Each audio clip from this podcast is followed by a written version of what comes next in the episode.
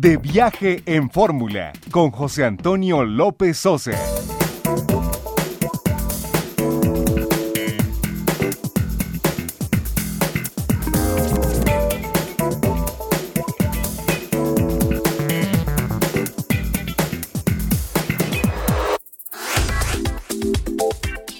Una de la tarde en punto tiempo del centro, bienvenidos a De Viaje en Fórmula. Hoy es domingo 3 de noviembre del año 2019. Les saluda José Antonio López Sosa con el gusto de todos los domingos. Estamos transmitiendo desde Londres, Inglaterra. Acá son las 7 de la noche, empezando ya pues eh, prácticamente la recta final del fin de semana aquí en esta ciudad de Londres, Inglaterra. Nuestros números telefónicos están abiertos allá en Radio Fórmula Universidad 5166 3405 800 814 70. Nos pueden escribir de viaje fórmula arroba radioformula.com.mx, seguirnos en las redes sociales.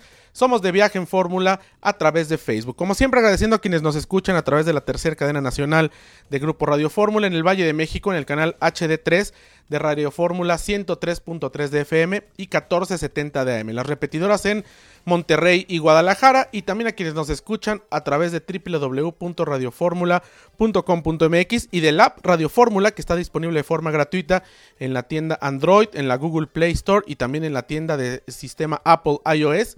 Y con esta app de forma gratuita en cualquier tableta electrónica o teléfono inteligente pueden escuchar cualquiera de las cinco estaciones que se emiten en vivo desde la Ciudad de México a través de Grupo Radio Fórmula. Pues bienvenidos, estamos por iniciar en el día de mañana World Travel Market en Londres, ya listos para esta cobertura que llevaremos la siguiente semana tanto en itinerario turístico televisión, sábados 10.30 de la mañana en Telefórmula, itinerario turístico radio, sábados 1 de la tarde en 104.1 de FM Grupo Fórmula como de viaje en fórmula el próximo domingo, por supuesto también a la una de la tarde tiempo del centro estaremos llevando todo lo que ha ocurrido en World Travel Market en Londres. Pero ayer finalizamos pues este recorrido que hicimos en España a través de las entrañas del jamón ibérico. Ya lo comentábamos ayer también en itinerario turístico, este Ham Passion Tour, que es esta campaña de la Unión Europea con la CICI, la Asociación Interdisciplinaria del Cerdo Ibérico, donde han dado a conocer al mundo las bondades y la tradición que tiene el cerdo ibérico en España y cómo puede pues degustarse y diferenciarse de otros productos curados como el jamón serrano o como otro tipo de jamones, pero que bueno, no, no es que sea mejor o peor, simplemente es un producto distinto de una raza distinta, de una raza ibérica. Y bueno, conversamos, eh, estuvimos en el Ministerio de Agricultura de, de España conversando con Andrés Paredes, él es eh, parte de esta Asisi y nos contó un poco no solamente del cerdo y del jamón ibérico, sino de cómo va esta asociación interdisciplinaria y cómo va la campaña del jamón ibérico dentro y fuera de Europa. Esto es lo que comentó Andrés Paredes para los micrófonos de Grupo Fórmula. Pues muchas gracias por recibirnos aquí en el Ministerio de Agricultura y después de esta charla tan interesante sobre pues todo lo que tiene que ver con el jamón ibérico, realmente son ustedes una eh, organización muy robusta que bueno, trabaja desde hace muchos años y que ahora están pudiendo potenciar todo esto para dar a conocer un producto en el extranjero.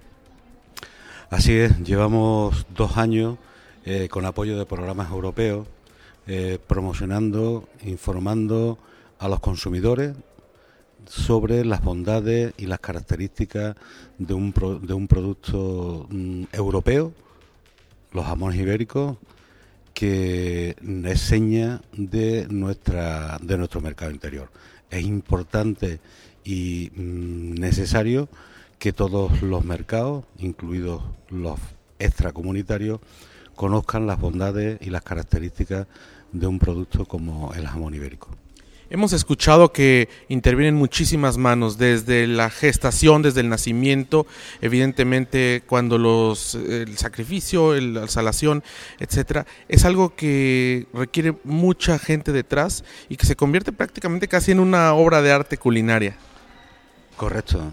Eh, el, el tiempo que transcurre desde que un animal mm, nace hasta que tenemos un producto dispuesto para comercializar. Eh, no solo es el tiempo que, puede eh, abarcar ese periodo, sino la cantidad de personas que eh, se comprometen en cumplir con una normativa y hacerlo mm, en base a una trazabilidad. es una producción muy, mm, muy, muy tradicional, una parte de ella, evidentemente, se ha puesto y se ha actualizado, pero hay muchísimos profesionales que mm, trabajan por poner a disposición de los consumidores mm, los jamones ibéricos de España, que son marca y enseña de nuestra gastronomía. Ya no solo en la elaboración del producto, que lleva su tiempo, sino en la crianza eh, y engorde de los animales. Escuchamos con relación a la trazabilidad, pues que ha sido un tema muy complejo que llevan también ya tiempo, que ya lo echaron a andar y que ahora es posible poder saber el origen, la calidad y prácticamente casi la identificación de cualquier cerdo ibérico cuando uno va a una tienda o un restaurante. El sistema de trazabilidad que, la Interprofesional con sus recursos, con, su, con las aportaciones de ganaderos industriales ha puesto en marcha, eh, contiene toda la información, toda la trazabilidad de los productos ibéricos. Lo diferencial es que parte de esa información, la información más crítica, está a disposición de los consumidores. Eh, ahora, en en noviembre de 2019, hará un año que se lanzó una aplicación eh, para teléfonos móviles, eh, a través de la cual los consumidores pueden escanear los códigos de barras de los precintos de norma de calidad y pueden conocer, pues eso, la trazabilidad de esa pieza, desde qué tipo de producto, qué alimentación eh, mm, recibió el animal, qué genética tenía ese animal, dónde, dónde se elaboró ese animal y en qué fecha se, inició la elaboración. Es decir, un dato de trazabilidad que muestra a los consumidores un origen y un destino de esos productos. Pues muchísimas gracias por estos minutos para Telefórmula y la verdad es que es un producto que vale la pena que descubra el mercado mexicano por las características que tiene y porque es parte de la cultura de España que al final del día es algo que compartimos una historia común con ustedes. Muchísimas gracias a vosotros. La, la cultura eh, nos acerca, mm, el producto espero que siga acercándonos. Hablamos también con Agapito Martín de Jamones Blasquez.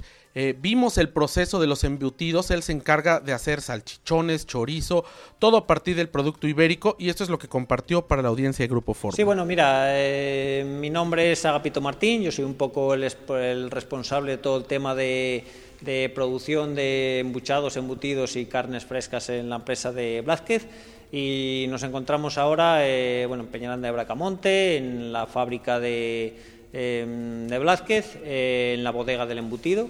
Y bueno, aquí hemos estado haciendo una visita y demás. Eh, explicando un poco todo lo que es el, lo que es el proceso de, desde el despiece del cerdo ibérico hasta lo que es la, fabricación y curación de todo lo que es el embutido ibérico. Eh, bueno, como bien ha dicho antes, eh, estamos en proceso de construcción de un matadero. de momento lo que, lo que estamos haciendo es sacrificar los cochinos en un matadero externo. Llegan aquí las canales, aquí llegan evisceradas ya, sin, sin vísceras para solo deshacer y sacar todas las carnes. Por un lado sacamos lo que son los magros, eh, que destinaremos después a hacer embutido. Eh, por otro lado, eh, sacamos los lomos que se van a embuchar y por otro lado van a salir jamones y paletas que se van a salar y a curar.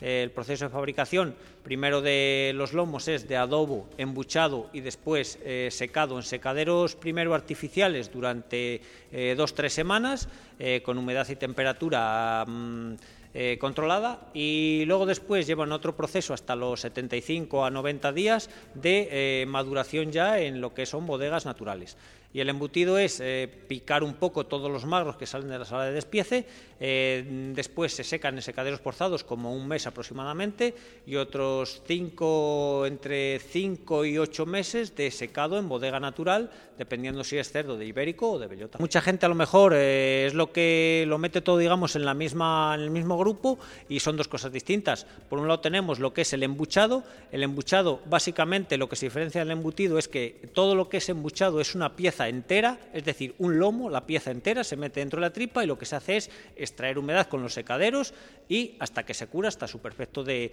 hasta su perfecto tacto de, maduración. Y el embutido, por eh, lo que tiene de diferencia es que no es una pieza entera, sino un montón de magro, que es eh, un montón de carne que sale del despiece, no es una pieza en concreto, que sufre un proceso primero de picado, se pasa por una picadora y después de amasado y embutido. Em, luego ya después se produce en los dos una fermentación distinta en los dos, pero la principal diferencia es que el embuchado es una pieza entera y completa y el embutido son trozos de carne. Los lomos, en este caso que vemos aquí unos lomos ibéricos, eh, por ley y por norma hay, una, hay, un, organismo que regula eh, la curación y fabricación del cerdo ibérico y por norma tiene que pasar 75 días desde el, em, desde el eh, adobo hasta, digamos, la venta o el envasado al vacío de lo que es el lomo.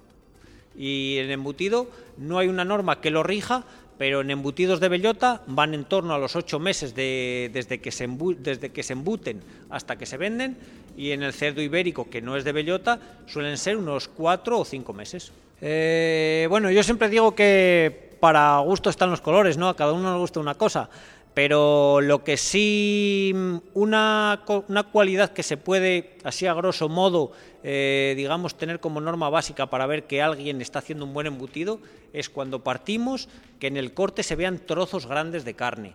¿Por qué? Porque si yo voy a hacer un embutido y quiero que la gente vea que meto buenos trozos de carne, carne buena, hago la picadura gorda. Entonces, eh, digamos que al picarlo con la picadora, dejo una picadura, una picadura bastante gorda, trozos grandes de carne.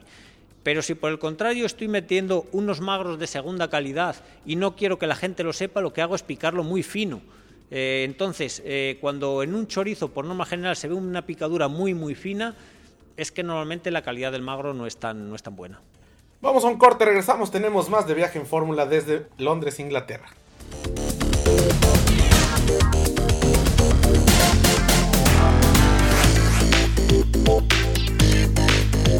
you